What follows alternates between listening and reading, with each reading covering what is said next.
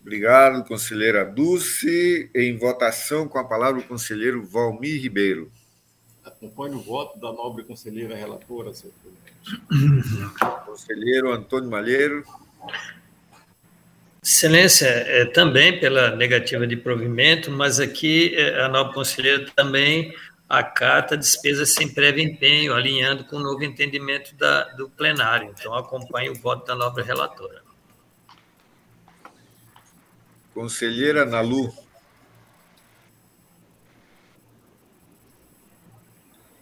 Conselheira Nalu Gouveia, se sente apta a votar? Está ouvindo? Está conseguindo ouvir, conselheira? Voto acompanha. Já está com problema. É, ela acompanhou o voto. Conselheiro Ribamar. É, é, eu estou votando. Pode falar, conselheira. Dulce. Tá bom. Conselheiro Ribamar. Acompanho o voto da nova relatora, senhor presidente. Conselheira Maria de Jesus. Conselheiro... Com a relatora, excelência. Ah, tá, desculpa. Então, é, decidiu-se a, a, unanimidade nos termos do voto da conselheira relatora. Passamos para o processo 140.078. Excelência. É, a relatora. Oi? Faltou o senhor consignar o resultado do, do processo número 139.980, por ocasião da, da conselheira Nalu, que não votou na, no momento oportuno. Pois não. Conselheira Analu, parece que novamente. É, é, é, é o voto. Acompanhe o voto, senhor conselheiro. Ah, então tudo bem. Então ficou a decisão, a decisão foi unânime. A unanimidade processo. nos termos do voto do conselheiro, da conselheira Dulce, no processo 139.980. 980. É, passamos agora para o processo 140.078. A palavra a está com a conselheira Nalu Maria Lima Gouveia.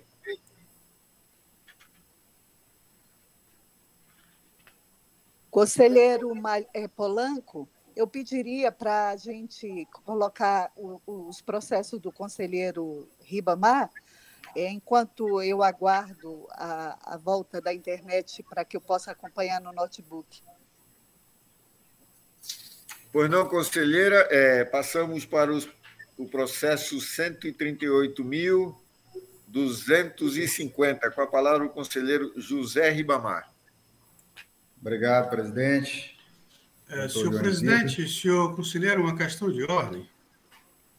Eu observo da pauta que a entidade interessada neste processo está o Tribunal de Contas do Estado do Acre, mas a denúncia é contra a Prefeitura de Senador Guilmar. Eu acho que essa deveria ser a entidade. É, é, consulto, então, sobre a possibilidade da gente corrigir essa publicação para julgamento desse processo na próxima sessão. Pois não, conselheiro, é, ouço aí o conselheiro relator, é, tem um, um, erro, conselheiro, aqui. Sim, vamos, vamos eu, é, retirado de pauta, então, excelência. Pois não, para então passamos para o processo seguinte, da ordem da pauta, o número 15, conselheiro Ribamar. Obrigado, excelência, senhor procurador, senhoras e senhores conselheiros. Trata o presente processo pedido de revisão interposto pelo senhor Everaldo Gomes Pereira da Silva, prefeito municipal de Brasileia à época, em desfavor da decisão contida no acordo 10.568 de 2017 e no parecer prévio número 650 de 2017 do plenário deste tribunal, e acolheram parcialmente o recurso de reconsideração interposto contra o acordo 10.065 de 2016 e o parecer prévio número 604 daquele mesmo ano, prolatado nos autos do processo número 20.204 de 2015, e que julgaram irregulares as contas da Prefeitura Municipal de Brasileia, exercício 2014.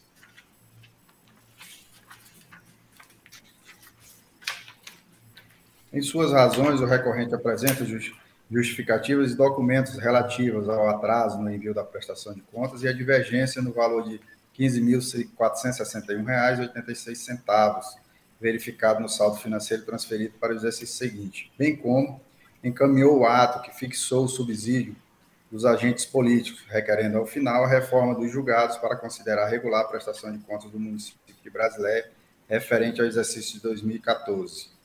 A inspetoria analisou as justificativas dos documentos apresentados, pelo que emitiu o relatório considerando sanada a divergência do saldo financeiro transferido para o exercício seguinte e a comprovação do cumprimento do artigo 39, parágrafo 4 da Constituição Federal, em face do envio dos extratos bancários e do ato de fixação dos subsídios dos agentes políticos, respectivamente, mantendo as demais irregularidades apontadas no Acordo 10.568 de 2017 e no parecer prévio número 650 de 2017.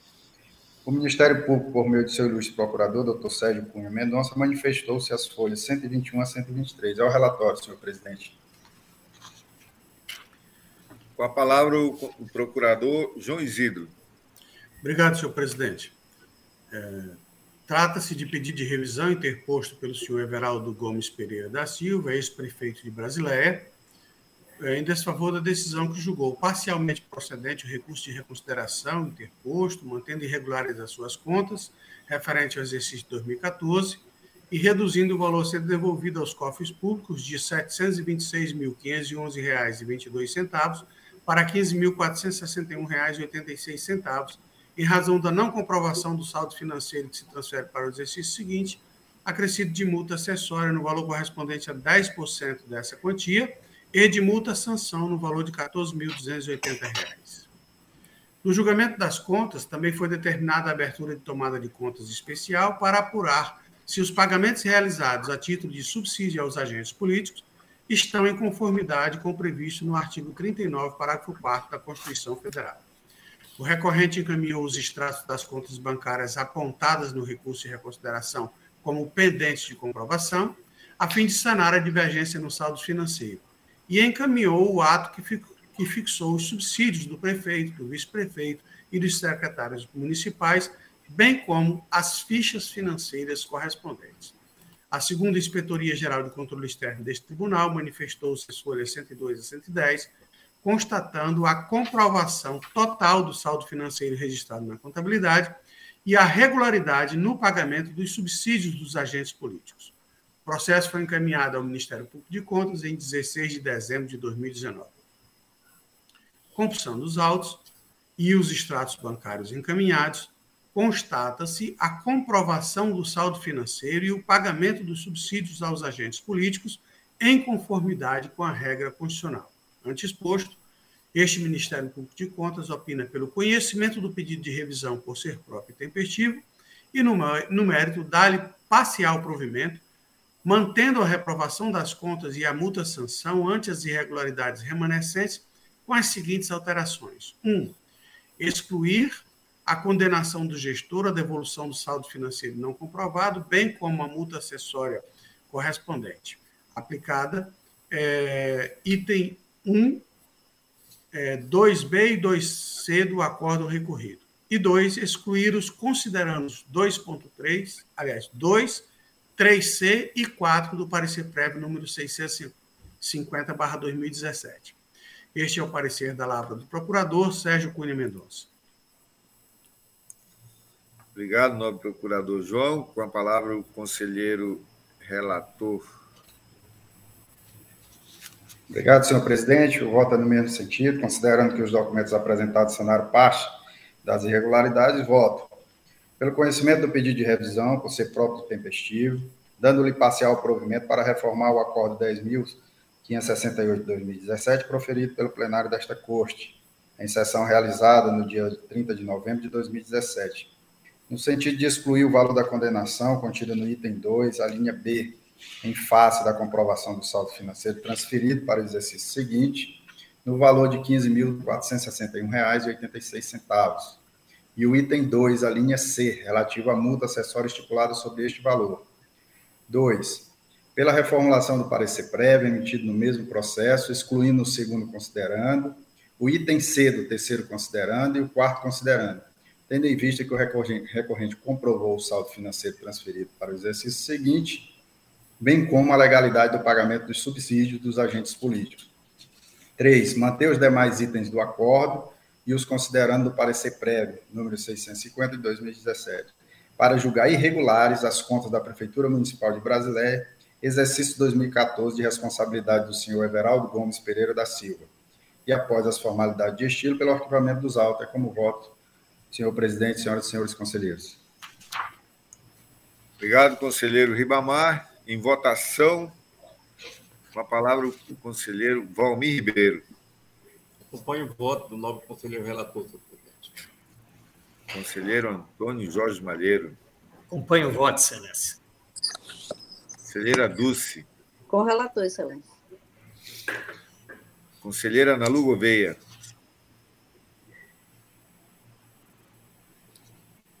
Ela, ela não está conseguindo entrar, né? Eu, senhor presidente, eu é. acompanho é. o voto. Pois não, conselheira, conselheira Maria de Jesus. Com o relator, excelência. Obrigado, conselheira. Então, decidiu-se a unanimidade nos termos do voto do conselheiro é, relator, que continua com a palavra com o processo 138.546. Obrigado, senhor presidente.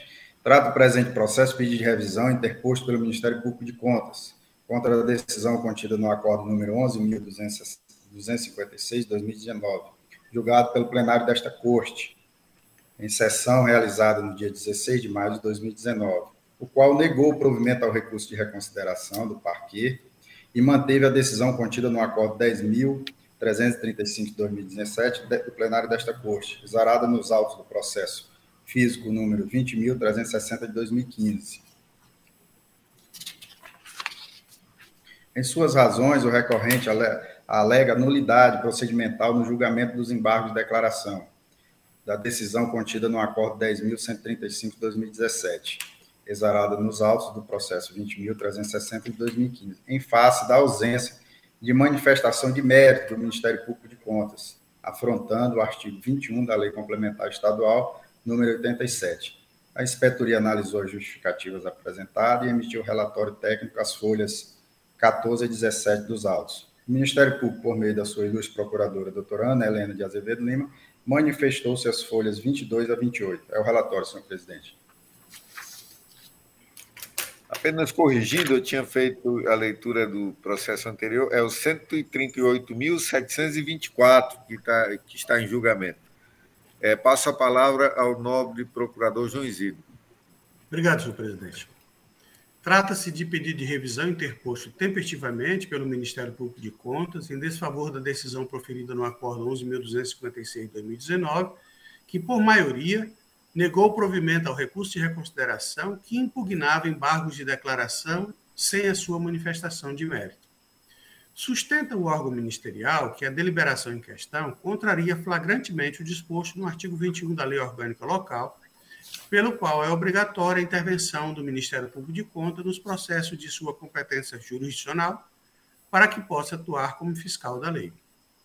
Assevera que a inconformidade está confessada no item 2 do julgado, destacando ainda, naquele feito, que aquele, naquele feito apenas solicitou prepa preparatoriamente a participação da instrução na avaliação do caso, antes da sua manifestação como fiscal da lei, sendo que a referida solicitação não foi respondida e o processo foi levado a julgamento sem que se permitisse a oficiação plena do parquê, revelando obstrução de sua função e nulidade da decisão, razões pelas quais requer o conhecimento e provimento do pedido. O relatório de análise técnica entendeu que, não obstante o direito assegurado pelo artigo 21 da Lei Complementar Estadual 38/93 do Ministério Público de Contas se manifestar em todos os processos, a anulação do acordo em questão apenas retardaria uma análise que já foi realizada pela área técnica, sendo que, por economia processual e diante da ausência de prejuízo para análise, sugeriu conhecimento e indeferimento do pedido. O processo foi encaminhado a este órgão no dia 3 de fevereiro de 2020. O pedido é tempestivo, conforme a certidão de folha 6, e foi interposto por parte legítima, devendo ser conhecido. Em verdade, consoante se observa do despacho acostado por este órgão ministerial, folha 14 dos autos recorridos, embargo de declaração, o procurador que atuou no feito, naquela oportunidade, entendeu que a ausência de manifestação da área técnica quanto à análise conclusiva sobre a matéria era medida necessária que poderia macular o procedimento adotado, razão pela qual solicitou, antes do parecer de mérito, a manifestação da instrução.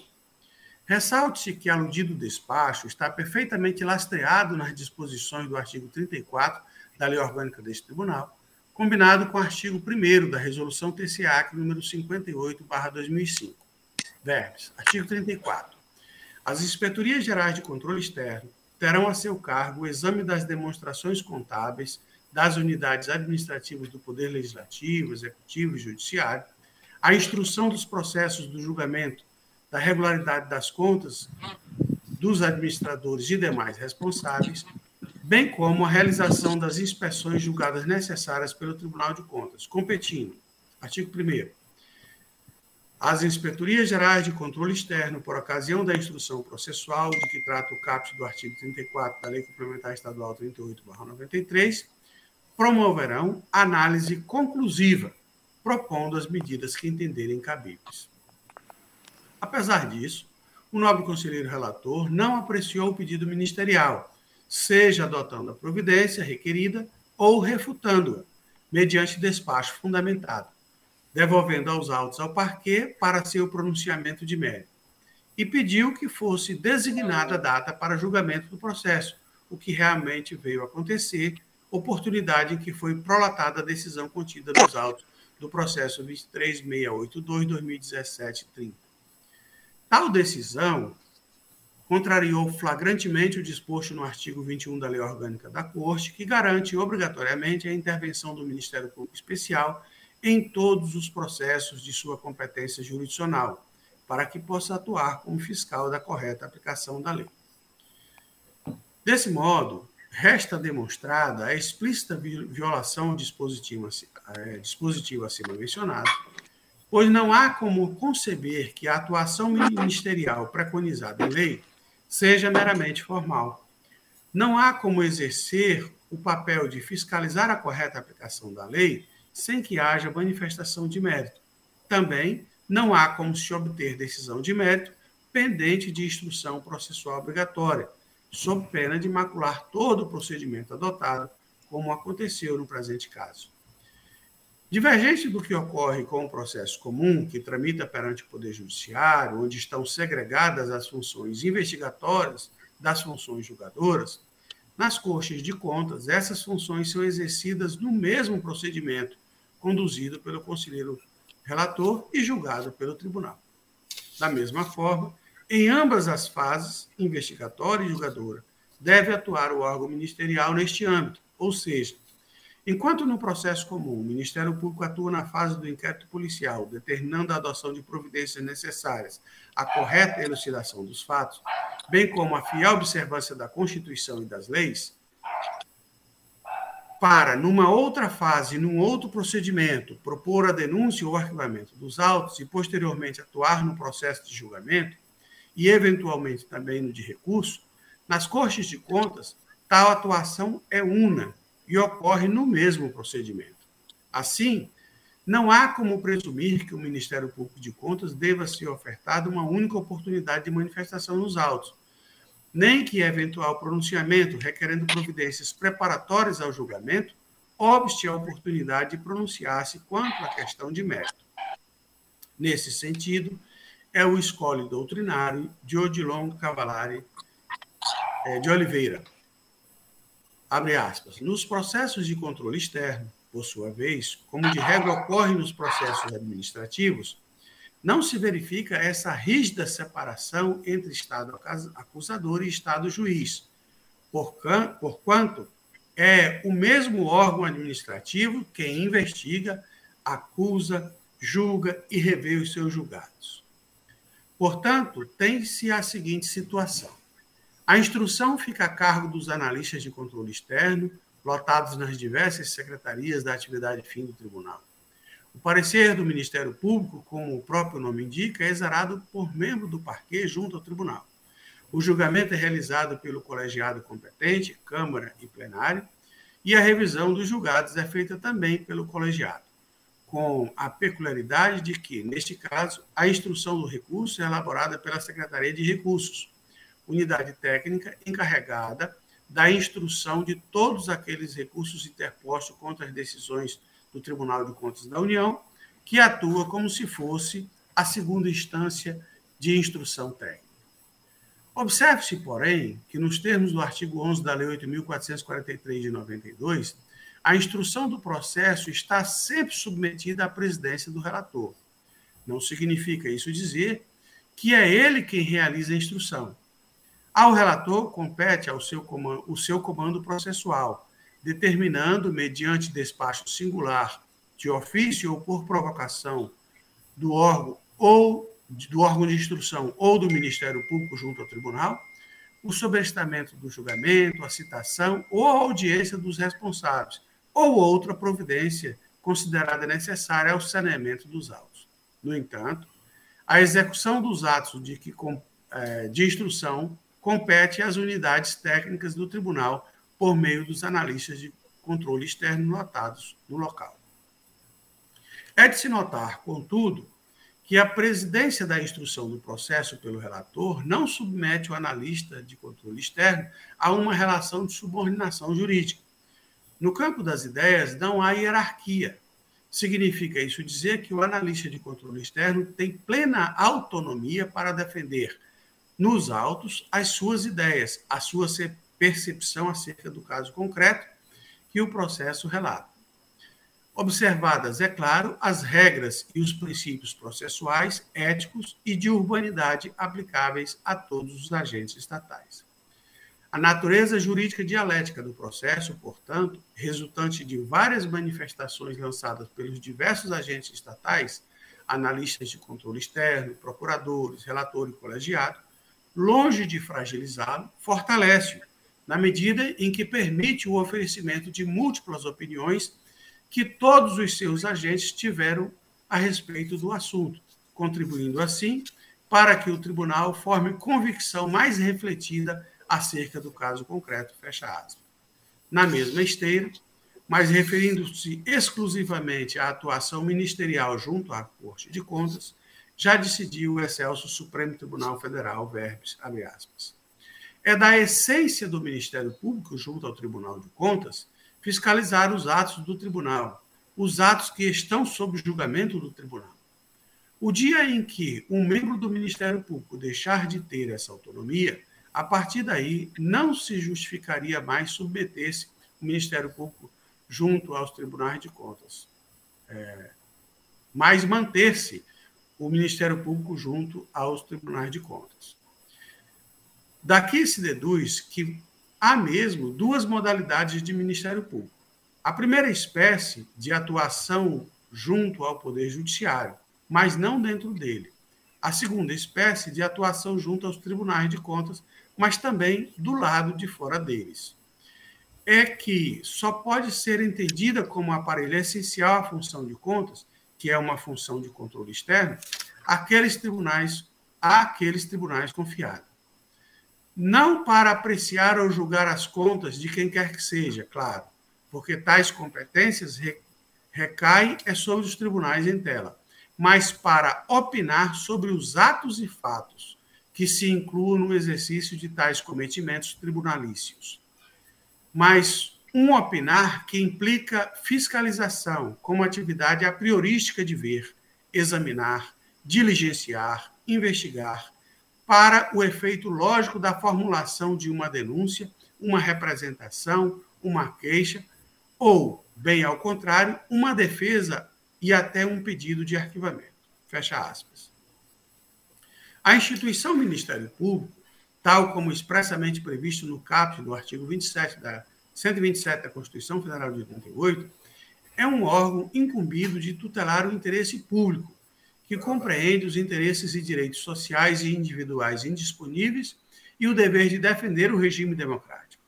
Assim, no exercício de suas funções institucionais, poderá atuar como parte ou como fiscal da lei. Junto aos tribunais de contas, o Ministério Público atua como custos legis, quando intervém como fiscal da lei, como fiscal da ordem jurídica, na proteção do interesse público ou social, e poderá também ser parte quando propõe representação,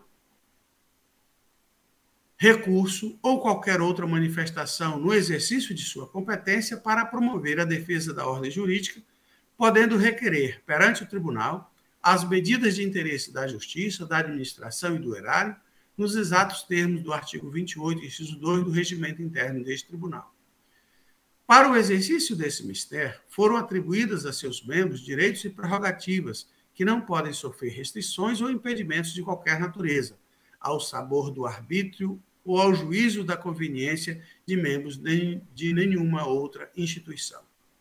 Com efeito, a ausência de manifestação quanto ao mérito de processo sujeito à sua obrigatória participação viola frontalmente suas prerrogativas funcionais e representa uma indevida limitação ao poder de atuação do Ministério Público de Contas, temo, tendo como consequência imediata o enfraquecimento do trabalho desenvolvido pelo órgão ministerial. Representa também uma restrição à defesa do interesse público, à fiscalização da aplicação das leis e ao regime democrático de direito. O Código de Processo Civil prevê, em títulos específicos, as atribuições processuais que, caso, que, nos casos de intervenção como fiscal da ordem jurídica, o Ministério Público terá vista dos autos e requererá as medidas processuais pertinentes. Verbes, artigo 179. Nos casos de intervenção como fiscal da ordem jurídica, o Ministério Público, 1. Um, terá vista dos autos depois das partes, sendo intimado de todos os atos do processo. E dois, poderá produzir provas, requerer as medidas processuais pertinentes e recorrer. Ademais, dentre as prerrogativas dos membros do Ministério Público, que possibilitam o exercício de seu mistério constitucional de defesa da ordem jurídica, do regime democrático e dos interesses sociais e individuais indisponíveis, estão a de, a de requisitar informações e documentos, bem como a de propor as diligências que julgar necessárias em todos os processos sujeitos à sua deliberação. Desta forma, a previsão do artigo 26, inciso 8 da Lei Orgânica Nacional do Ministério Público, Lei 8.425-93, artigo 26. No exercício de suas funções, o Ministério Público poderá, inciso 8, manifestar-se em qualquer fase do processo, acolhendo solicitação do juiz, da parte ou, da sua, ou por sua iniciativa, quando entender existente interesse em causa que justifique a intervenção. Desse modo, resta plenamente demonstrado que o direito de pedir providências complementares à instrução e de manifestar-se quanto ao mérito são prerrogativas institucionais dos membros do Ministério Público de Contas, que não podem ser ignoradas por esta Corte. Além disso, como exaustivamente demonstrado, as manifestações do parque não são meras formalidades processuais, mas direito-dever constitucional de obrigatória observância, para fins de garantir a correta aplicação da lei inerente ao Estado democrático de direito. De qualquer forma, ainda que o conselheiro relator tenha entendido pelo indeferimento do pedido de oitiva da área técnica, ainda assim, e apenas a título de argumentação, o processo deveria ter retornado ao Ministério Público para manifestação em sede de parecer conclusivo, notadamente diante do interesse público envolvido nos julgamentos das Cortes de Contas. O Ministério Público, em todas as suas atribuições constitucionais, é um órgão que goza de independência funcional, não podendo a sua manifestação ser obstada ou substituída por juízo discricionário de conveniência e oportunidade realizada pelo, pelo ilustre relator. Não se pode vedar ao parquê a oportunidade de exercer o seu dever constitucional, a pretexto de se entender a causa já madura. O que está em jogo aqui é o sistema de freios e contrapesos institucional, edificado ao longo da evolução do Estado liberal garantista do indivíduo, tudo em oposição ao arbítrio de potestade estatal. Ressai cristalino para este órgão ministerial de contas encontrando inclusive supedâneo nos dispositivos constitucionais legais e na jurisprudência supracetada, a indispensável intervenção do parquê especial, quer requerendo providências preparatórias, quer pronunciando-se quanto à questão de mérito, dado o elevado grau de interesse público que permeia o processo de contas. Não se trata aqui de faculdade do Luiz Conselheiro Relator, pois estamos diante de impositivo constitucional e legal que, desrespeitado, maculou o produto final do processo, o Acórdão TCA número 1075, 2017. Além do mais, destaca-se que restou confessada a inconformidade no item 2 do Acórdão derriado, tanto é que a maioria dos membros da Corte decidiu por recomendar que nas próximas edições da espécie os processos de embargo sejam devidamente encaminhados para pronunciamento de mérito do Ministério Público. Ante o exposto, este Ministério Público de Contas opina pelo conhecimento do pedido de revisão, por ser próprio e tempestivo, e no mérito pelo seu provimento, para fins de anulação da decisão hora guerreada por vícios graves, violação ao princípio do devido processo legal e às prerrogativas dos membros do Ministério Público de Contas, e, em consequência, retorne os autos à instrução e, posteriormente, à oitiva de mérito do Ministério Público de Contas para posterior julgamento da matéria. Este é o parecer da lavra da procuradora Ana Helena de Azevedo Lima.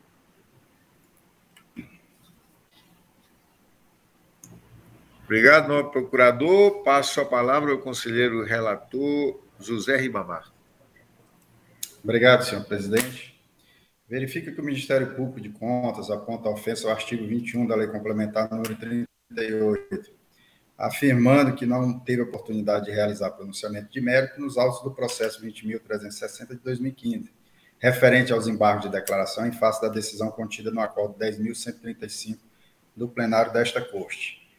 As folhas 14 dos autos 23.682 de 2017, relativos aos embargos de declaração, o processo foi remetido ao Ministério Público para pronunciamento acerca do recurso, porém, o parquê solicitou a prévia manifestação da área técnica, antes de se pronunciar quanto ao mérito. Não obstante o requerimento, o processo foi pautado pelo conselheiro relator e julgado pelo plenário desta Corte, que conheceu os embargos de declaração opostos pelo gestor responsável e, no mérito, negou-lhe provimento mantendo integralmente a decisão embargada nos termos do acordo número 10.335 de 2017. Como é sabido por Vossas Excelências, o princípio da instrumentalidade das formas, consagrado no direito processual brasileiro, determina que não há reconhecimento de nulidade do ato ou do processo sem que seja demonstrado prejuízo à parte.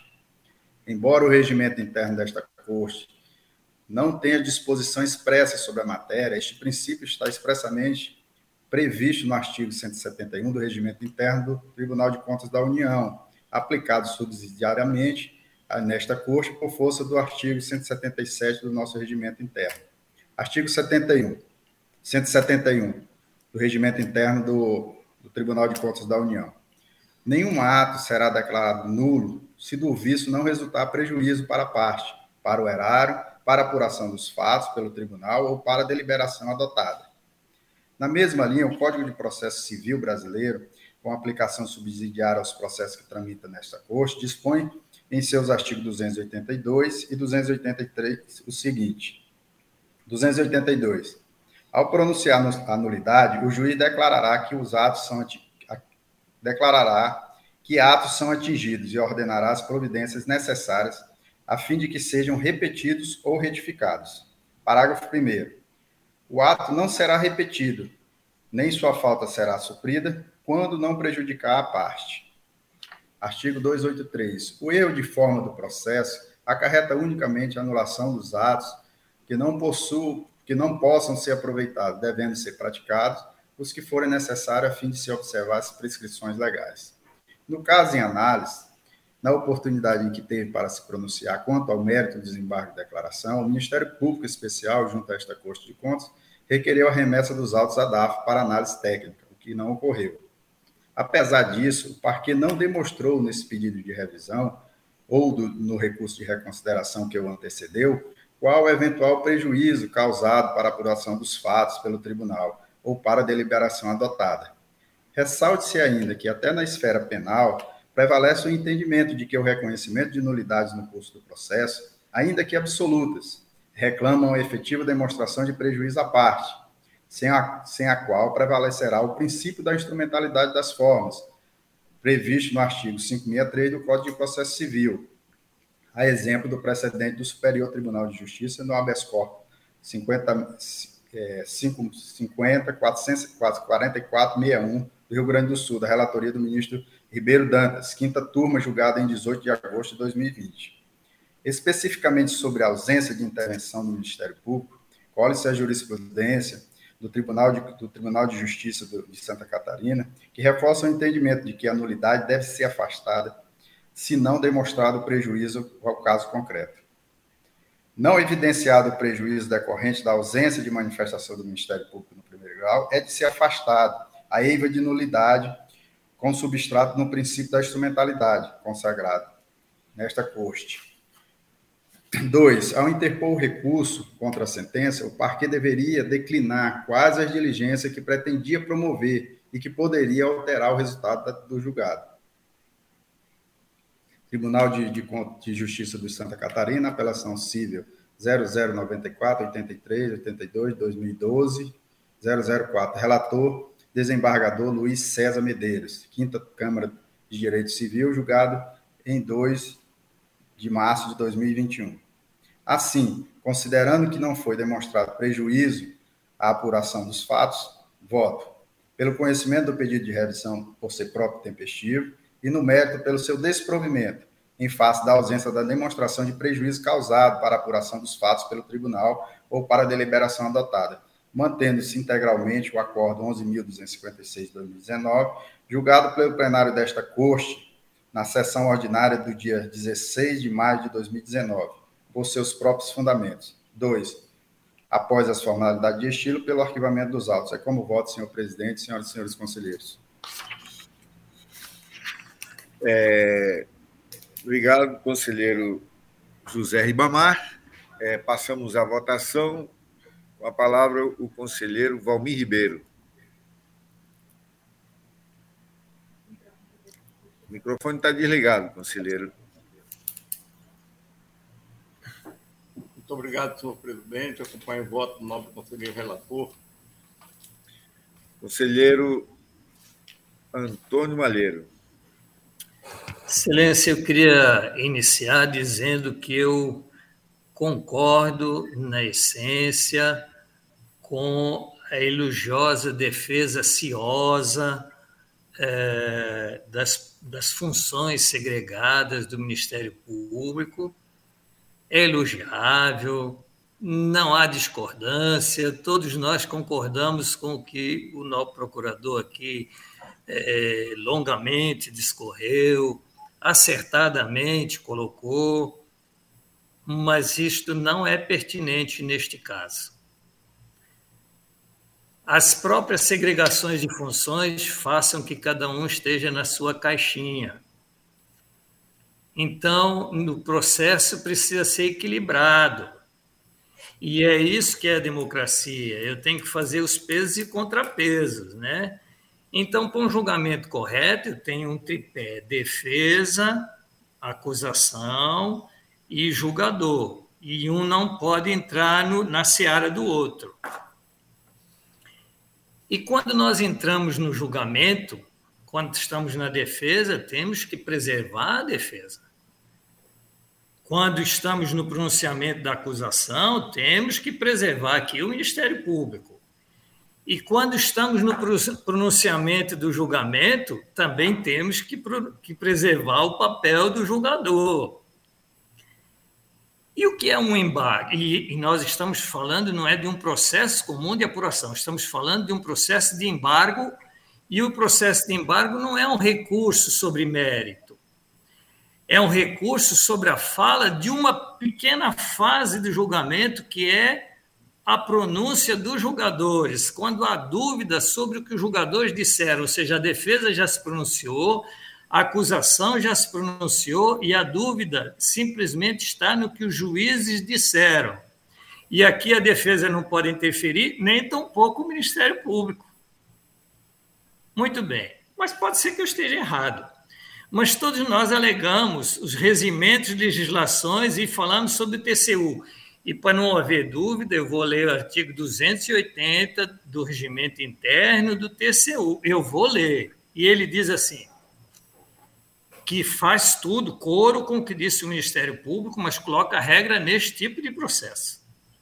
E o artigo 280 do, do regimento interno do TCU diz assim: exceto nos embargos de declaração, exceto nos embargos de declaração, exceto nos embargos de declaração, no agravo e no pedido de reexame em processo de fiscalização de ato contrato, é obrigatória a audiência do Ministério Público, exceto nos embargos de declaração, porque não é pertinente. Se nós estamos falando em segregação de funções, eu trazer o acusador para falar sobre o julgamento, não cabe, não é pertinente. E isso não, não, não sou eu que estou dizendo. É o regimento interno do TCU que intera o nosso regimento. Mas como quem prolatou esta decisão recorrida fui eu, foi num voto nosso. Excelência, eu, eu peço para me abster de votar, Excelência.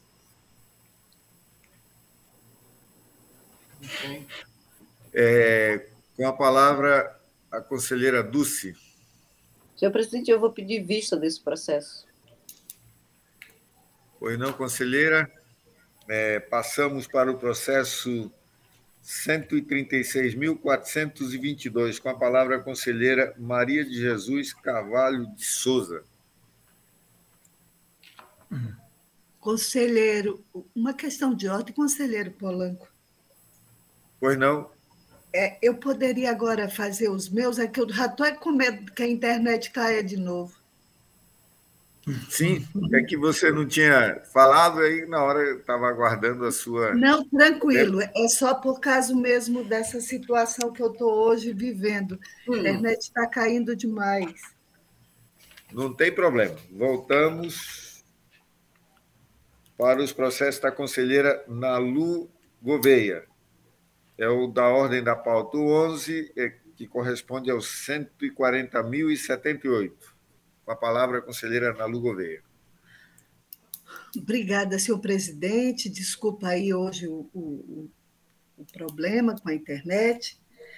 Trato o presente processo de pedido de recurso de reconsideração interposto pelo Ministério Público de Contas contra a decisão proferida no acordo TCE número 10.677, 20 plenário o acordo é, 10.677, plenário, foi pela maioria, com o conselheiro Polanco, com voto de desempate do conselheiro presidente Valmir à época, pela emissão de parecer prévio, considerando regular com ressalva a prestação de conta da Prefeitura é, Municipal de Rodrigues Alves, referente ao exercício 2012 é, agora, no recurso de reconsideração, transformado em processo eletrônico, interposto pelo Ministério Público de Conta, questiona a decisão do acordo. O MPC questiona que o relator considerou em seu voto como falhas formais a ausência do envio de dados em mídia magnética, consistência contábil e ausência de controle interno. Contudo, o novo procurador entende, é, requer o conhecimento do recurso, é, e o Ministério Público manifestou-se à Folha é, 34, 35, por meio de sua procuradora, doutora Ana Helena de Azevedo Lima. É o relatório, senhor presidente. Passamos a palavra ao nobre procurador João Zido para sustentação do seu parecer. Obrigado, senhor presidente. É, conforme o senhor viu, trata-se de recurso do próprio Ministério Público de Contas, é, em desfavor da decisão constante do Acordo 10.677 de 2018 deste plenário, que, em sede de parecer prévio, considerou regular com ressalvas a prestação de contas da Prefeitura Municipal de Rodrigues Alves, referente ao exercício orçamentário e financeiro de 2012, de responsabilidade do senhor Francisco Ernilson de Freitas, prefeito à época, em face da ausência de envio dos dados em mídia magnética e de inconsistências contábeis, bem como ausência de controle interno. Uh, o recorrente aduz, em síntese, que as conclusões do acordo não levar em consideração as inconsistências do balanço patrimonial, dentre as quais destacou a ausência de bens móveis no inventário patrimonial da municipalidade, no valor de R$ 442.949,90. Ou seja, o próprio município disse no seu balanço que tinha bens móveis em uma determinada quantia. O próprio município fez o inventário patrimonial desses bens e não comprovou a totalidade do que registrou. Estava faltando no inventário, e esse é o mais importante, porque são os bens que realmente foram localizados, está faltando R$ 442.949,90 são bens públicos que o município fez o levantamento e não disse onde estão. Bem como não considerou a não aplicação dos recursos mínimos nas áreas de educação e saúde, e que a ausência do envio de dados em mídia magnética, ou seja, o não envio dos empenhos efetivamente liquidados e pagos, tiveram o condão de impossibilitar a confirmação dos valores gastos com a manutenção e desenvolvimento do ensino e as despesas totais com o pessoal. Sem a aferição dessas despesas, que envolve necessariamente a regularidade ou não das contas de gestão, impossível se atestar que elas foram regulares, mesmo que seja com ressalvas. Ademais, sustenta que a decisão guerreada contraria o inciso 3 do artigo 51 da Lei Orgânica deste Tribunal, que estatui que as contas devem ser julgadas como irregulares quando houver omissão ou grave infração à norma legal ou regulamentar de natureza contábil, financeira, orçamentária, operacional e patrimonial, bem como não foi motivada para justificar a classificação da omissão parcial no dever de prestar conta e a não comprovação dos gastos obrigatórios em educação e saúde como falhas formais pugnando pelo acolhimento da medida para emitir parecer pela desaprovação das contas, aplicar multa sanção ao responsável e condená-lo em débito pelos bens móveis não comprovados. A análise técnica procedida concluiu pelo conhecimento do recurso posto é, que é próprio e tempestivo e no mérito pelo seu provimento parcial, pela emissão de parecer pela desaprovação das contas e pela aplicação de multa sanção não acatando a devolução do valor do patrimônio não sustentado pelo inventário, por contrariar decisões da Corte a respeito, que tem ensejado apenas multa. Convocado para o contraditório, o responsável não aproveitou a oportunidade. O processo foi encaminhado ao Ministério Público de Contas para atuar como fiscal da lei em 30 de julho de 2021. O presente recurso é tempestivo, conforme certidão de folha 8, e provém de parte legítima, nos termos do que dispõe o inciso 4 do artigo 23, combinado com o artigo 68, ambos da Lei Complementar Estadual número 38/93, devendo ser conhecido. No mérito, a instrução opinou pelo conhecimento da medida e pelo seu provimento parcial, uma vez que as faltas levantadas são incompatíveis com a classificação de irregularidade com ressalva da matéria, nos termos do inciso 2 do artigo 51 da Lei Complementar Estadual 38/93, como se observa da instrução do processo originário, que sugeriu a desaprovação da matéria e a aplicação de multa-sanção, não acatando, no entanto, a condenação em débito do responsável pela falta de apresentação de inventário de parte dos bens móveis, por contrariar a jurisprudência do tribunal a respeito. Convocado para apresentar contra-razões, o responsável nada carreou aos autos. Isto posto, ante a inexistência de fatos novos, este Ministério Público de Contas concorda na íntegra com o apelo e ratifica o pedido de reforma no julgado, mediante conhecimento e reconhecimento de sua procedência. Este é o parecer da Lavra da Procuradora Ana Helena de Azevedo Lima. Passo a palavra à nobre conselheira relatora. Obrigada, senhor presidente. Trato o presente processo de pedido de recurso de reconsideração interposto pelo Ministério Público de Contas contra a decisão proferida no acordo TCE número 10.677, 2018, plenário.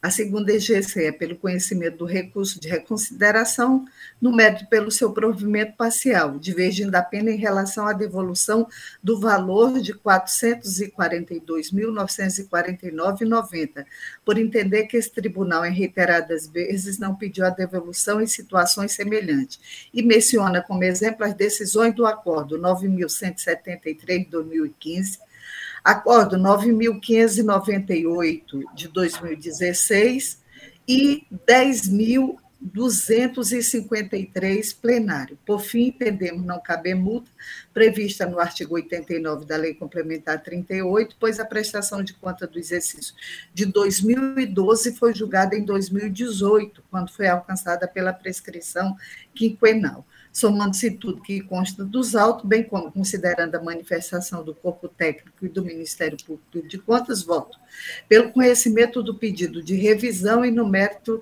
por dar-lhe provimento parcial para retificar o parecer prévio número 660 de 2018, plenário, para excluir do seu conteúdo a regularidade com ressalva das contas e considerar irregular, valendo como irregularidade inconsistência do balanço patrimonial, a não comprovação do cumprimento do limite mínimo na área da, da saúde e educação e do cumprimento do limite máximo com despesa com pessoal, nos termos do inciso 3 do artigo 51 da Lei Complementar 38 de 93. Eu estou na sessão, se tu escrever a mensagem, eu te excluir os itens 1, 2 e 3 do Acordo TCE-Acre 10.677, 18, plenário, por estar fora do contexto com o entendimento do item 1 deste acordo. Alterar onde se fala no item 6, encaminhamento de cópia dos presentes autos à Câmara Municipal de Plácido de Castro, para encaminhamento de cópia dos presentes autos à Câmara Municipal de Rodrigues Alves corrigir a sequência da numeração dos itens do Acordo TCE 10.677-2018, plenário, ao final, para que fique de forma sequencial, tendo em vista a exclusão mencionada no item 2 desse acordo. Dá conhecimento dessa decisão ao recorrente após pelo arquivamento dos autos. É o voto, senhor presidente. Senhor presidente, uma questão de ordem, eu gostaria de ouvir, é, ou pela relatora ou pela secretária, das sessões, a decisão originária? Conselheira a decisão, a decisão originária foi regular com ressalvas. E o meu voto? Na eu, decisão foi unânime. Eu não vi. Eu sei que foi empate e o, o conselheiro Valmir é, votou desempatando. Mas, eu, mas eu, eu, precisava saber. Será que é fácil conseguir? Com a secretaria aí? É, posso, podemos ver agora. Só Veja um... então, presidente. Obrigado.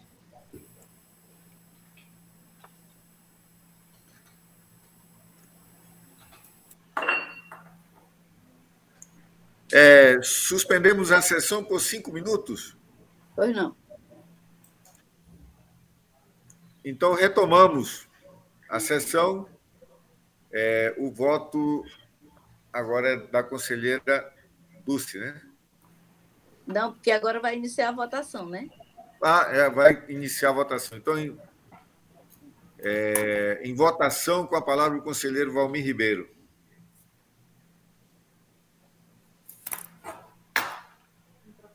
Ligue o microfone.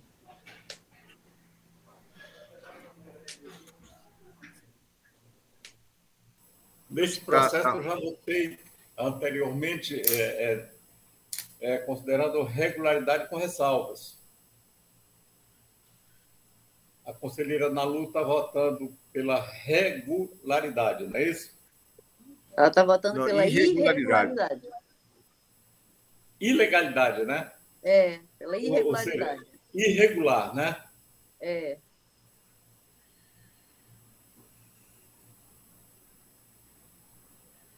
O senhor mantém é, o regular com ressalva?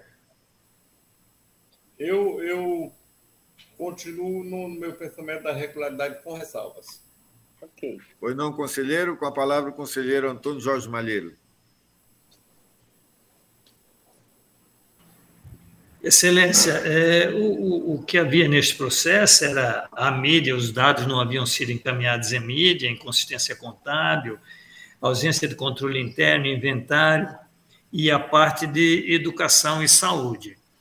É, é, nesta parte aqui, em função da decisão de mérito já recorrida, eu negaria o provimento. No entanto, a conselheira relatora traz algumas outras correções extremamente interessantes é, que houve incorreções na, na transcrição do acordo anterior. Então, nesse sentido, Excelência, eu peço vista do processo. Pois não, conselheiro. Agora é, passamos para o processo 137.454. Continua com a palavra a conselheira Nalu Gouveia.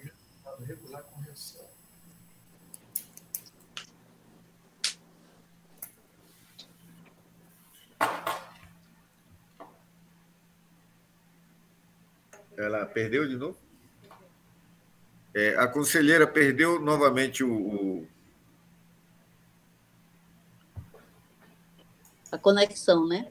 A conexão, sim. Então vamos passar ah, para... Voltou, voltou, voltou. Ah, voltou. Eu, o, o conselheiro Polanco, eu estou na sessão. O, o senhor está ouvindo? É, já estamos. Então, conselheira, o, o próximo processo da ordem da pauta é, é o 12. É, tá com, a palavra está com a senhora. É, eu só vou pedir aqui um, um pouquinho, só para me é, manusear aqui o, o celular. Pois não.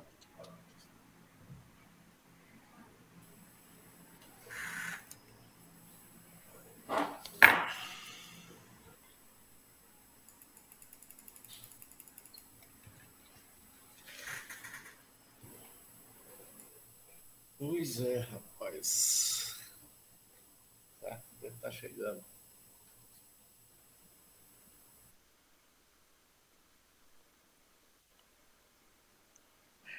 Senhor presidente, eu vou retirar esse processo de pauta. Pois não, conselheira, é, permanece com a palavra com o processo 139.019.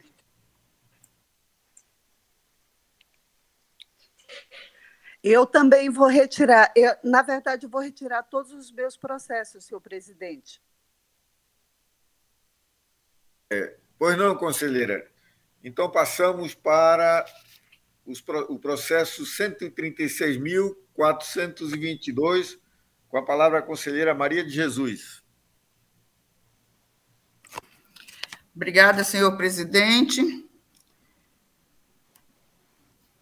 Trata-se de processo instaurado a partir da comunicação interna número 708 de 2019, oriunda da Diretoria de Auditoria Financeira e Orçamentária DAFO, informando possíveis ilegalidades nos procedimentos de licitações realizados pela Prefeitura Municipal de Feijó, cujo critério de julgamento ocorreu por lote, considerando o acordo número 10.284 de 2017 deste plenário, o qual recomenda que nos procedimentos licitatórios seja adotado preferencialmente o critério de julgamento por item e opto por agrupar em lote somente em casos excepcionais, devidamente justificados, em observância aos artigos 15 e 23 da Lei nº 8.666, súmula 247 do TCU e acordo número 9.471 deste plenário.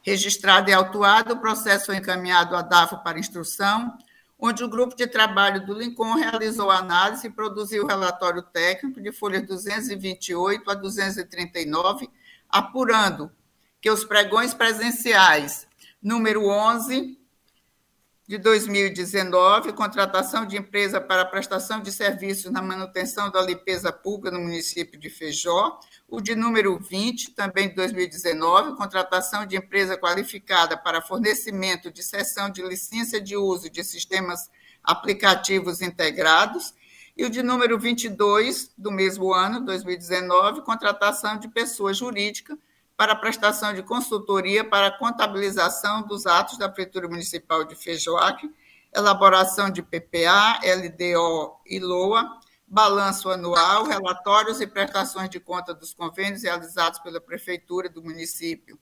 apresentam irregularidades em face da ação do critério de julgamento de menor preço por lote e não por itens, sem a devida justificativa, contrariando a doutrina vigente. O senhor Kef Roberto Cavalcante Lima, prefeito municipal de Feijó, e a senhora Maria Erlândia da Silva Guiar Pregoeira foram devidamente citados por meio do Diário Eletrônico de Contas número 1355, de 9 de junho de 2020, conforme certidão de publicação emitida pela Secretaria das Seções, a folha 245 e 246, e apresentou defesa tempestivamente por meio de seus advogados constituídos, alegando que no pregão presencial para registro de preço número 11, que tinha por objeto a contratação de empresa para prestação de serviços na manutenção da limpeza pública no município de Feijó, utilizou-se do critério de julgamento menor preço por lote, sendo que cada lote correspondia a uma área do município que seria disputada, e que, quando da escolha do critério de adjudicação, o gestor fez o devido sopesamento entre a técnica que seria adotada no serviço, a viabilidade econômica e a vantajosidade para a administração, prestigiando, sem dúvidas, a competitividade inerente aos processos licitatórios. Considerando que se trata de contratação de serviço, a divisão em lotes considerou a unidade medida para aferição dos resultados nos termos do que preceitua o artigo 8 parágrafo 1 do decreto número 7.892 de 2013. E haveria prejuízo para o conjunto licitado, com substancial perda de economia de escala, caso o órgão gerenciador escolhesse como critério de adjudicação menor preço por item, não por lote. A partir de uma análise conjuntural e sistêmica do processo licitatório, é possível observar as razões da escolha do critério de julgamento para impugnado, ora impugnado, inexistindo qualquer violação ao disposto nos artigos 15 e 23 da Lei nº 8.666 e a Lei 10.520. Restou cumprida a finalidade pública dos atos com a adoção dos princípios da legalidade, impessoalidade, moralidade, publicidade, economicidade, transparência, eficiência, razoabilidade, proporcionalidade e probidade administrativas. Quanto ao pregão presencial número 20, que tinha por objeto a contratação de empresa qualificada na prestação do serviço de sistema de tecnologia da informação e aplicações integradas, incluindo o fornecimento de licença para a sessão de uso, com manutenção e suporte técnico do, do software, arquitetado nos moldes pretendidos pelo interessado, cujo propósito era, era otimizar a gestão administrativa, aumentando a qualidade dos serviços e informações prestadas aos usuários, bem como fazer cumprir as normas pertinentes aos atos de controle e fiscalização dos recursos públicos, os itens que compõem o referido lote correspondiam a um tipo de aplicação específica que o participante do certame deveria fornecer de maneira integrada, caso se sagrasse vencedor do certame.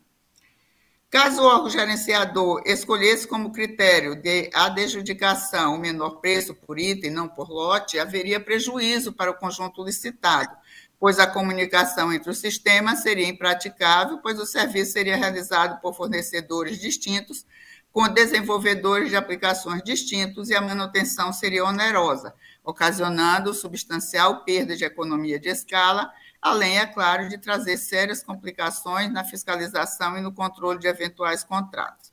A justificativa exigida foi apresentada nos itens 2 e 4 do termo de referência. No tocante ao pregão, ao pregão presencial número 22, que tinha como objeto a contratação de pessoa jurídica para prestação de consultoria para a contabilização dos atos da Prefeitura Municipal de Feijó, elaboração do PPA, LDO e LOA, balanço anual, relatórios e prestações de conta dos convênios, não há divisão de itens no referido lote. Ao revés, o que há é a descrição da qualificação técnica que o eventual fornecedor deverá atender, caso queira contratar com o poder público, prestando os seus serviços e o número das prestações referentes ao exercício financeiro em que o contrato será executado. A justificativa foi apresentada nos itens 2 e 3 do termo de referência.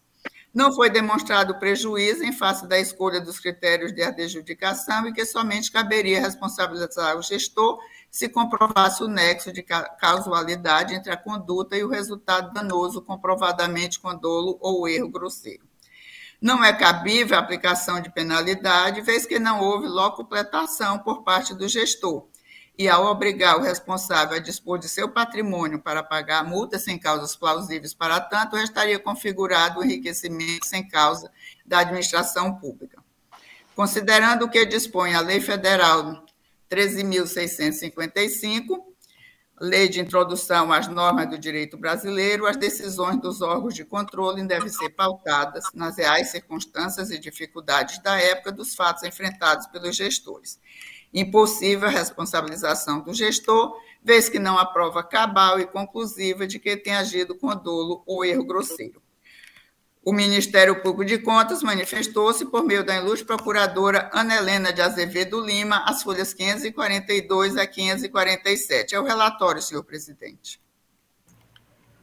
Obrigado, conselheira Maria de Jesus. Com a palavra, o nobre procurador para a sustentação do seu parecer. Obrigado, senhor presidente. Trata-se de processo aberto em razão de comunicação interna da Diretoria de Auditoria Financeira e Orçamentária deste tribunal, informando a existência de possíveis ilegalidades nos pregões presenciais Sistema de Registro de Preços números 11, 20 e 22 de 2019, realizados pela Prefeitura Municipal de Feijó, que estabeleceu como critério de julgamento o menor preço por lote. A análise técnica constatou que o critério de julgamento adotado nos referidos pregões foi o menor preço por lote sem a devida justificativa, pelo que sugeriu a citação dos responsáveis. Regularmente citados, tanto o senhor Kiefer Roberto Cavalcante de Lima, prefeito, eh, quanto a senhora Maria Erlândia da Silva Guiar Pregoeira aproveitar a oportunidade de acostar as defesas das folhas 262 a 290. O relatório conclusivo da análise técnica catou os argumentos apresentados em relação aos pregões presenciais números 11 e 20 de 2019, porém rechaçou as alegações referente ao pregão presencial número 22/2019, pelo que sugeriu a aplicação de multa aos responsáveis.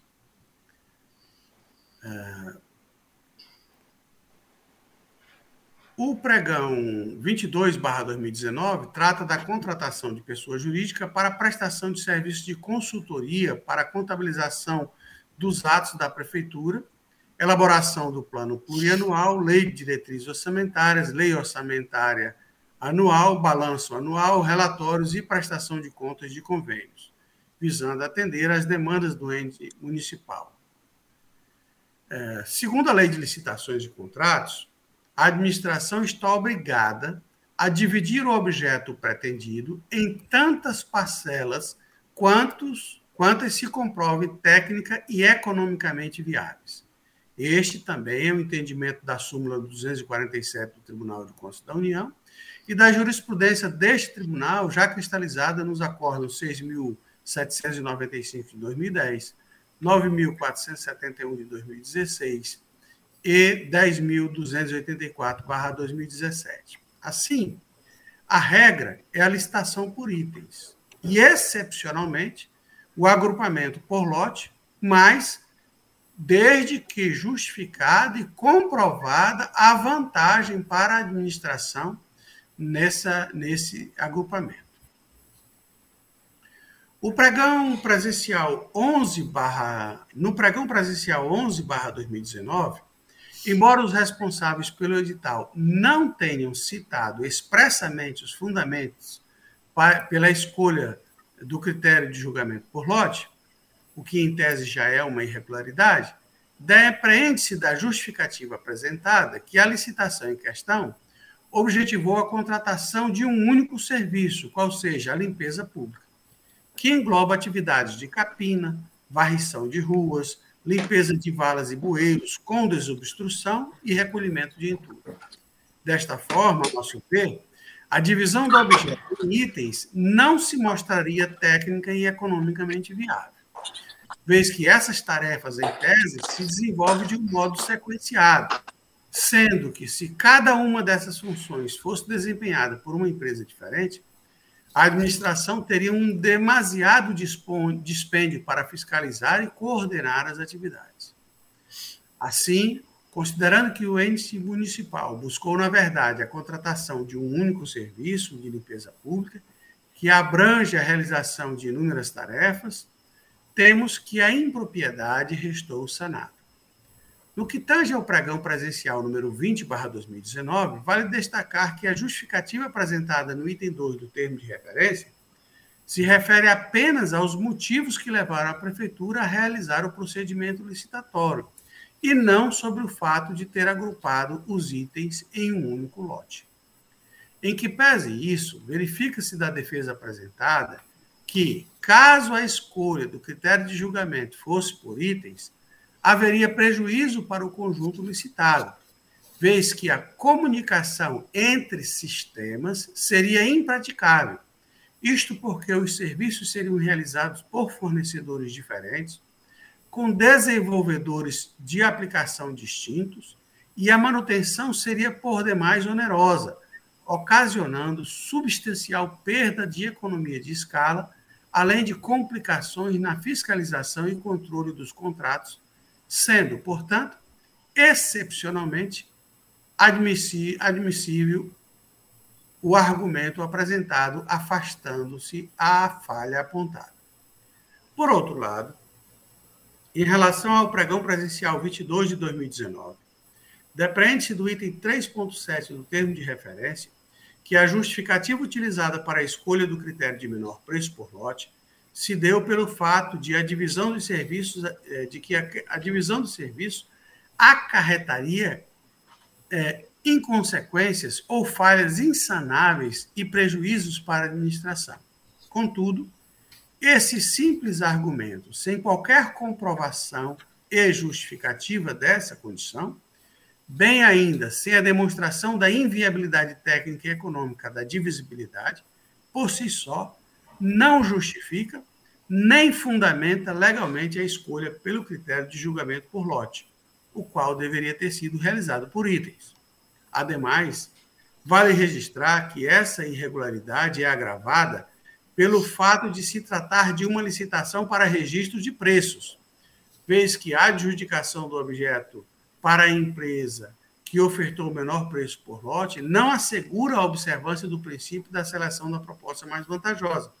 Isto porque futuras adesões à ata de registro de preço podem se basear apenas em itens específicos, para os quais a licitante detentora do, dos preços registrados não necessariamente ofertou o menor valor do item em relação aos demais participantes do certame.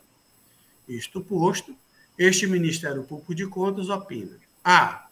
Por considerar irregular o pregão presencial Sistema de Registro de Preço número 022-2019, realizado pela Prefeitura Municipal de Feijó, em razão da violação do artigo 3 CAPT, inciso 15, 15, 4 e 23, parágrafo 1, todos da Lei 8.666 de 93.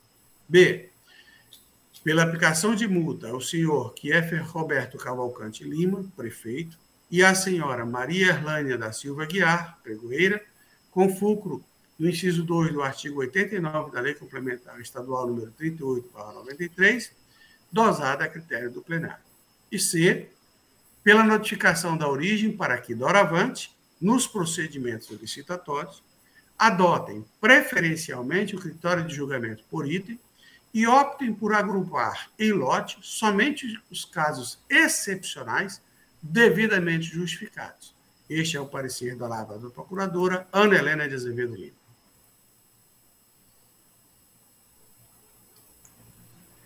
É, com a palavra, a conselheira relatora Maria de Jesus. Obrigada, Excelência. É, preliminarmente, cumpre trazer o conceito de licitação por itens e licitação por lotes. Na licitação por itens, o objeto é dividido em partes específicas, cada qual representando um bem ou serviço de forma autônoma, razão pela qual aumenta a competitividade do certame, pois possibilita a participação de vários fornecedores. Já na licitação por lotes, há o agrupamento de diversos itens que formarão o lote. Adentrando no objeto dos presentes autos, tem-se que, em análise ao pregão presencial número 11, verificou-se que o objeto da licitação visa a contratação de empresa para a manutenção de, da limpeza pública e, no detalhamento desse serviço, as atividades descritas serem desenvolvidas: capina, varrição de ruas, limpeza de valas e bueiros, com desobstrução e recolhimento de entulho. A divisão em lotes existente no edital decorre da divisão dos serviços por bairros e regiões do município, de forma que uma empresa sagrando-se vencedora do lote 1, por exemplo, na contratação, na contratação seria responsável pela execução do serviço de limpeza pública no bairro Zenade de Paiva, envolvendo todas as atividades especificadas. Assim, não se trata da aglutinação de vários itens em um lote. A divisão do objeto em itens, considerando a capina um item, a varrição de ruas outro item, a limpeza de valas e bueiros um terceiro item, não se mostraria técnica e economicamente adequado, vez que essas tarefas, em tese, ocorrem de forma sequenciada, e em sendo cada uma delas realizada por empresas diferentes, acarretaria em demasiado dispêndio para fiscalizar e coordenar as atividades por parte da contratante. Assim, no caso do pregão 11, na verdade, tem-se apenas um serviço a ser contratado, qual seja limpeza pública, então a forma da classificação em lote mostra-se equivocada. Observa-se que, mesmo sendo o único serviço, este foi dividido pelo fator geográfico, por meio da segregação em bairros, e, no caso, cada bairro foi definido como lote, que, independentemente da nomenclatura utilizada, de fato demonstra o cumprimento da legislação pois o serviço foi subdividido da forma que mostrou-se possível e viável economicamente, não implicando, portanto, em descumprimento ao artigo 15, inciso 4 e artigo 23, parágrafo 1 da Lei nº 8.666. Em consulta ao sistema de licitações e contratos, constatou-se que oito empresas sagradas e vencedoras do certame onde cada contratada ficou responsável pela execução do serviço de limpeza pública em um bairro ou região, o que corrobora com o entendimento acima esposado, vez que a subdivisão em regiões favoreceu a competitividade, proporcionando a participação de várias empresas. Em análise ao pregão presencial número 20, observou-se que a justificativa constante do termo de referência refere-se apenas aos motivos de se fazer a licitação e não sobre o fato de se ter agrupado os itens em lote. Porém, em sua defesa, nestes autos, o gestor apresentou as razões do critério escolhido, aduzindo que se trata de prestação do serviço de sistemas de tecnologia da informação e aplicações integradas, com fornecimento de licença para a sessão de uso, manutenção e suporte técnico do software, de modo que as especificações do lote correspondiam a um tipo de aplicação específica que o participante do certame deveria fornecer de maneira integrada, caso se sagrasse vencedor do certame, e que, no caso da opção por item, haveria prejuízo para o conjunto licitado, pois a comunicação entre os sistemas seria impraticável, vez que o serviço poderia ser realizado por fornecedores distintos. Além disso, oneraria demasiadamente a manutenção dos sistemas. Os argumentos da defesa são pertinentes e, realizando uma análise sistemática do edital e seus anexos, verifica-se que, neste caso, de cessão de licença de uso de sistemas e aplicativos integrados, a subdivisão não se afigura ser a solução mais adequada, sendo mais razoável a aglutinação dos itens, o que potencialmente elimina os riscos de se adquirir sistemas e aplicativos incompatíveis entre si, além de propiciar maior segurança e racionalidade na administração das questões envolvendo suporte e treinamento de usuários, aspectos que compõem o escopo do objeto. No que concerne ao pregão 22, verifica-se que há somente um serviço a ser contratado, sendo que, em análise às justificativas apresentadas, nota-se que se trata intrinsecamente de serviços contábeis. Notadamente, o termo lote foi utilizado de forma equivocada no edital, e, neste caso, quando foi elaborado o quadro de detalhamento do objeto e do quantitativo estimado, item 3 do termo de referência, foi utilizado o termo item. Em um contraponto do que entendeu a área técnica de que caberia subdivisão em lote, considerando que no escopo do objeto a serviços contábeis e serviços jurídicos, entende-se que, como se trata de consultoria, compete à contratada verificar a necessidade de buscar os profissionais necessários para cumprir com sua obrigação. Apesar de não reconhecer que houve equívoco no edital e no termo de referência, por constar que o critério de julgamento é o de menor preço por lote, a defesa alega que não há divisão de itens no referido lote. O que há é a descrição da qualificação técnica que deverá ser atendida pela empresa a ser contratada. Desse modo, constata-se que o termo lote foi utilizado inadequadamente, quando, na verdade, tratava-se de item. Por todo exposto e considerando que restaram sanadas as irregularidades suscitadas inicialmente nos procedimentos dos pregões presenciais, números 11, 20 e 22, realizados pela Prefeitura Municipal de Feijó, voto Primeiro, pela notificação do senhor Kelfer Roberto Cavalcante Lima, prefeito municipal de Feijó, e da senhora Maria Erlândia da Silva Aguiar Pregoeira, para observarem nos próximos procedimentos licitatórios a jurisprudência sobre o tema, exposta nos acordos números 9.471 de 2016 deste plenário, 10.284 de 2017, bem como também deste plenário, bem como na súmula 247 do TCU, devendo observar ainda que a regra é a licitação por item, sendo permitida a licitação por lote quando comprovada a sua vantajosidade para a administração e não prejudique a competitividade do certame, necessitando, neste caso, apresentar a justificativa de forma fundamentada no devido processo administrativo.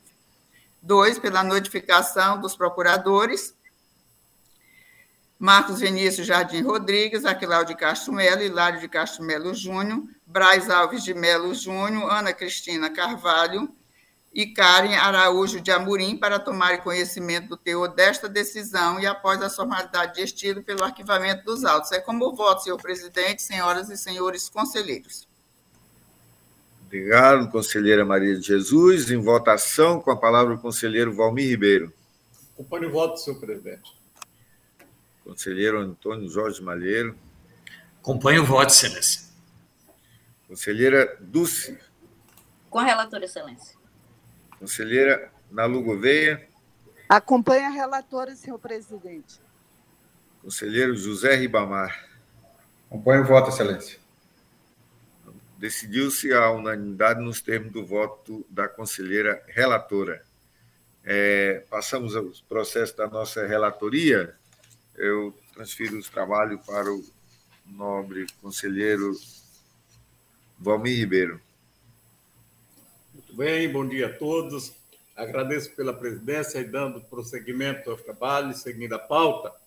Passamos ao processo 140.339, que tem como relator o nobre conselheiro Ronald Polanco, a quem conceda a palavra. Obrigado, conselheiro. É, Trata-se da prestação de contas da Companhia de Colonização do Estado do Acre, Colonacre, referente ao exercício orçamentário e financeiro de 2020. A responsabilidade é o senhor Marcelo Messias de Carvalho. O relatório preliminar, as folhas 127 a 134. A área técnica sugeriu a regularidade das contas. Não ocorreu citação pronunciamento ministerial, a folha 139. É o relatório, senhor presidente. Vou falar do Ministério Público para o seu pronunciamento. Obrigado, senhor presidente. A prestação de contas em referência de responsabilidade do senhor Marcelo Messias de Carvalho, liquidante extrajudicial da empresa, foi encaminhada tempestivamente a esta Corte de Contas no dia 29 de abril de 2021. Regularmente instruída, a área técnica concluiu que os resultados gerais do exercício de 2020 demonstrados por meio do balanço geral da companhia e demais documentos constantes do processo, guardam conformidade com a legislação de regência. Ante o apurado, sugere a regularidade das contas, com fundamento no artigo 51, inciso 1 da Lei Complementar Estadual número 38/93, recomendando que nas próximas prestações de contas o responsável comprove a publicação das demonstrações financeiras destacadas no artigo 176 da Lei 4.320-64, em jornal de grande circulação ou meio eletrônico, de acordo ao contido no artigo 289 da mesma lei, considerando que foram publicadas somente no Diário Oficial do Estado. Ante o exposto, este Ministério Público de Contas opina pela emissão de acordo considerando regular a prestação de contas em tela e pela notificação sugerida pela, pela área técnica. Este é o parecer, senhor presidente, senhoras e senhores conselheiros. Com a palavra, o nobre conselheiro relator para proferir o seu voto. Senhor presidente, o voto é o mesmo do, do entendimento do parecer ministerial e da área técnica pela regularidade da prestação de contas, é, pela notificação do senhor Marcelo Messias de Carvalho do resultado deste julgamento, em seguida pelo arquivamento do, dos autos. É o voto, senhor presidente. Muito bem. Em votação, conselheiro Antônio Malheiro. Acompanhe o voto, excelência. Conselheira, Maria, é, conselheira Dulcinéia Benício. Como relator, excelência. Conselheira Nalu Maria. Acompanhe o voto, senhor presidente. Conselheiro José Ribamar. Com relator, excelência. Conselheira Maria de Jesus. Acompanhe o relator, excelência. Decisão, decidiu-se a unanimidade nos termos do voto do nobre conselheiro relator Passamos ao processo 127.398. Continua como relator o nobre conselheiro Ronald Polanco, a quem concede a palavra. Senhor presidente, é, depois de ouvir o nobre procurador João Isidro e os, as conselheiras e os conselheiros, é, eu solicito o julgamento em bloco dos processos da ordem da pauta do 19 ao 30. Ok, senhor o, o, nobre conselheiro, então seriam todos os processos da pauta. É, o Sim. item 19 é o item 30 e eu ouço o Ministério Público de Contas. De acordo, senhor presidente. Os nobres pares, conselheiro Malheiro. De acordo, excelência. Conselheira Dulcineia. Concordo, senhor presidente. Conselheira Maria, é, Nalu Maria. De acordo, senhor presidente. Conselheiro Ribamar. De acordo, Excelência. Conselheira Maria de Jesus. De acordo, Excelência. Assim, com a palavra o nobre conselheiro relator, processo, o item 19 ao 30, com a palavra o conselheiro Ronald Polanco. Senhor presidente, todos os processos são é, de aposentadorias e reserva remunerada, é, como de costume, o novo procurador sempre faz a, ali a, a relação do, dos nomes, eu não vou fazer esse, isso. E o relatório técnico, do, no, em todos os nos respectivos autos, o Ministério Público opinou nos autos também. É o relatório, senhor presidente. Com a palavra o Ministério Público para o seu pronunciamento. Obrigado, senhor presidente. Trata-se das aposentadorias de Maria Helena Costa de Souza, professora nível superior 30 horas, classe 2, referência J da Secretaria de Estado de Educação. Célia Maria Cândido de Lira, professora P2 30 horas, classe 2, referência J, também da Secretaria de Estado de Educação. Maria Salete Nunes Paixão, agente administrativo, grupo 3, referência 8, da Secretaria de Estado de Saúde. Maria de Fátima Gomes dos Santos, professora P2, classe 1, referência J, Secretaria de Estado de Educação. A reforma do militar Kedson Pereira França, com proventos calculados na graduação de terceiro sargento do Corpo de Bombeiro Militar do Estado do Acre. Aposentadoria de Francisca Gessineia de Araújo Vieira, professor nível superior, nível superior 30 horas, classe 2, referência J, Secretaria de Educação. Georgina Santos de Mesquita, professor nível superior 30 horas, classe 1, referência J. Conceição da Cunha Dantas, professor nível superior 30 horas, classe 2, referência J. Marta Oliveira do Nascimento, Apoio administrativo, nível 1, 25 horas, classe 1, referência 8, da Secretaria de Estado de Educação. Maria Leda de Oliveira Age, professor P2, 15 horas, classe 2, referência J. Marlene Januário de Assis, professor P1, 30 horas, referência 9, Secretaria de Estado de Educação. E Sônia Maria Tavares da Silva, professor P2, 30 horas, classe 2, referência J da Secretaria de Estado de Administração. Em todos os processos, a área técnica noticia obediência à legislação de regência da matéria, razão pela qual os pareceres ministeriais são pelo registro neste âmbito. Estes são os pareceres, senhor presidente. Muito obrigado. Com a palavra o nobre conselheiro relator para proferir o seu voto.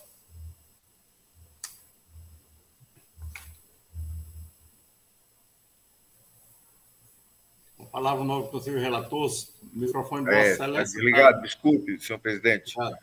Os votos têm o mesmo entendimento do parecer ministerial pela legalidade, registro das aposentadorias, reforma ex-ofício, conforme as respectivas instru instruções técnicas, encaminhar cópias dos feitos para as providências cabíveis ao Acre Previdência, notificar as partes interessadas dos resultados dos julgamentos e, após formalidades de estilo, pelos, pelos arquivamentos autos. É o voto, senhor presidente, são os votos, senhor presidente. Muito bem, passamos à votação. Conselheiro Antônio Jorge Malheiro. Acompanho o voto, Excelência. Conselheira do Cinema Benício. Com o relator, Excelência. Conselheira Ana Lu Maria. Acompanho os votos, senhor presidente. Conselheiro José Ribamar. Acompanho os votos, Excelência. Conselheira Maria de Jesus. Com o relator, Excelência. Muito bem. Assim, decidiu-se a unanimidade nos termos do voto do nobre conselheiro relator, é, esgotado os processos do nobre conselheiro relator, a lavra do nobre conselheiro relator, é, passo os trabalhos ao senhor presidente Ronald Polanco, com os meus Obrigado, conselheiro Valmir Ribeiro, da mesma forma, agradeço aí pela condução do, dos trabalhos. É, passamos agora, tem um expediente, eu solicito a secretária para fazer a leitura do expediente.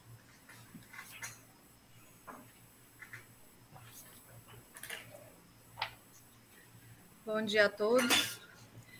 Bom dia. Bom dia. Trata-se de consulta apresentada pela presidente do Tribunal de Justiça do Estado do Acre, a desembargadora Valdirene Cordeiro, e refere-se relativamente à aplicação em tese da Emenda Constitucional 109 de 2021. Na presente consulta, ela traz dois questionamentos. O primeiro, a Emenda Constitucional 109, de 15 de março de 2021, com destaque para os dispositivos que não estejam diretamente relacionados à calamidade pública decorrente da pandemia do Covid. Aplica-se ao exercício corrente ou somente a partir do exercício de 2022? E o segundo, os recursos relacionados a restos a pagar não processados e as despesas de exercícios anteriores estão inseridos nas disposições da novel redação do artigo 168, parágrafo 2 da Constituição Federal ou seja, deverão ser restituídos ao Tesouro Estadual ou deduzidos nos repasses posteriores. A presente consulta veio desacompanhada de parecer jurídico.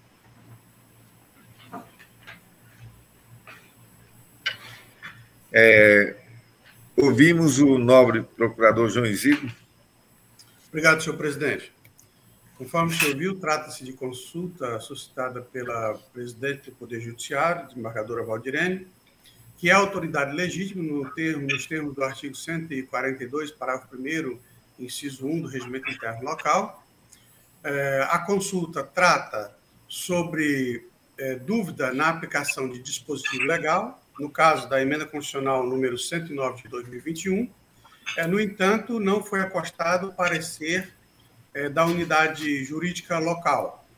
É, considerando que este tribunal tem relevado essa exigência em consultas pretéritas, o parecer ministerial é pela autuação do processo de consulta para responder em tese. Este é o pronunciamento, senhor presidente. Ouvimos o conselheiro Valmir Ribeiro. De mesma forma, senhor presidente, recebo como consulta responder em tese. Conselheiro Antônio Malheiro. Do mesmo modo, Excelência, por se acatar e, e, e responder em tese. Conselheira Dulce. Pois não, Excelência, pelo recebimento da consulta e pela sua resposta em tese. Conselheira Nalu Gouveia. Pelo recebimento da consulta, senhor presidente. Conselheiro José Ribamar.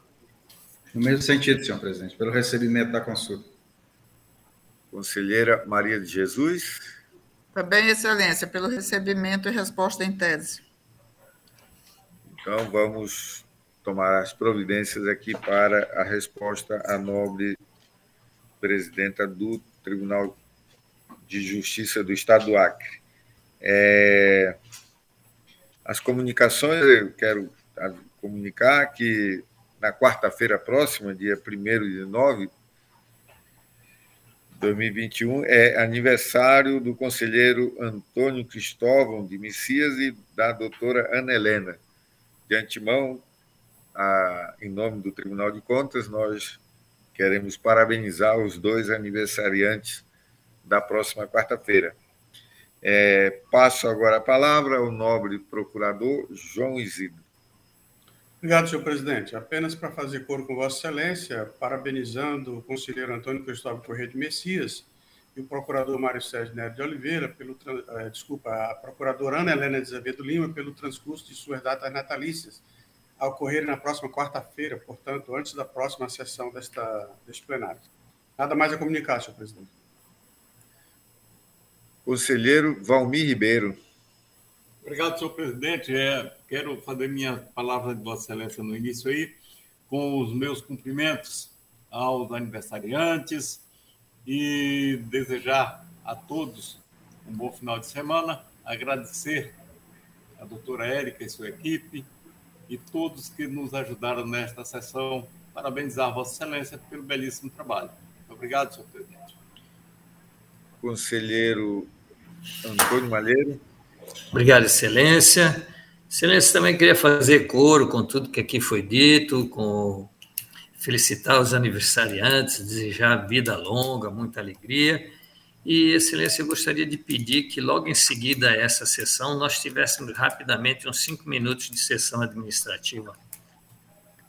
Pois não, conselheiro. É, conselheira Dulce. Obrigada, senhor presidente. Eu também queria deixar registrado o meu abraço afetuoso ao conselheiro Antônio Cristóvão e à nossa querida procuradora Ana Helena pela passagem né, do seu aniversário, que ocorrerá na próxima quarta-feira, é, pedindo que Deus conceda a eles muita saúde e vida longa. É, agradecer a todos que nos ajudam e nos possibilitam a realizar o nosso trabalho na forma virtual todos os servidores, assessores, doutora Érica, e também cumprimentar todos aqueles que nos ouvem, deixar aqui a minha solidariedade a todas as vítimas da pandemia, da Covid-19, insistindo para que aqueles que ainda não se vacinaram o façam, como uma forma né, de nós combatermos essa tão grave né, epidemia que afeta não só a nossa nação, mas todas as nações. E a todos, senhor presidente, um bom dia. Obrigada. Obrigado, conselheira Dulce, conselheira Nalu. Senhor presidente, eu fico imaginando os coitados das professoras e dos alunos num período como esse, com internet, principalmente os, profe... os alunos de zona rural, lugares mais, mais de difícil acesso, porque eu que moro aqui na Biqueira, literalmente na biqueira do tribunal. Moro no Tucumã, um, dos bairros melhores do, de Rio Branco. e, e, e, é esse caos. Hoje caiu já quatro vezes, quatro vezes. Então é muito difícil, eu fico imaginando a dificuldade, porque a gente fala em tecnologia, Aí botam aqueles monte de nome e aquelas coisas que a gente não sabe nem dizer, e aquelas coisas todas. Mas, meu velho, se a gente não tiver uma internet, uma internet boa, que, que pegue todos esses nomes de, que vocês, o João, Polanco, Malheiro, colocam, esses bambambam bam, bam desses cursos, essas coisas todas, show, mas se não tiver internet, não vai. Não vai, meu velho, não vai, não vai, não vai. Então, aqui é a minha revolta por causa dessa questão da internet. Quer dizer, o Friale diz que o frio está chegando. Está igualzinho a questão das mucuras na energia, a questão de quando chove, cai a, cai a, a Sky, cai a, a, luz, cai tudo. E, e, é a mesma coisa. Quando diz que vai fazer frio, começa a ventar, eu não sei o que é que tem a ver, mas eu vou dizer uma coisa. Hoje aqui, aqui na minha casa, está de com força, está de com força mesmo. Quero parabenizar o, o Cristóvão, nosso querido Cristóvão, nossa querida Ana, é, é dos aniversariantes de setembro, e, e que Deus nos proteja fazer com a mesma posição da, da conselheira Dulce, no sentido de pedir que as pessoas tomem as vacinas, e apelo ao governo para que venha a terceira dose, não só para os velhinhos, bem velhinhos, e nem para aqueles que têm grande problema, mas vamos colocar a terceira dose para todo mundo. Eu estou pronta. Me dê que eu tomo a terceira dose.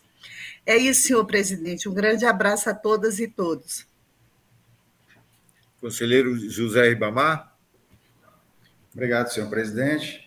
E agradecer a Deus por participar mais, dessa, mais uma vez dessa sessão. Parabenizar os aniversariantes e nada mais a, a declarar. Obrigado, um bom dia a todos. Conselheira Maria de Jesus.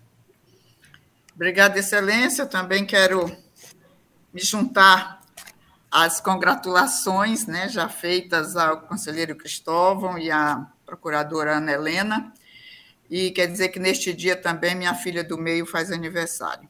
Então, eu rogo a Viva! Deus para que abençoe a todos com muita saúde. E nada a comunicar, Excelência.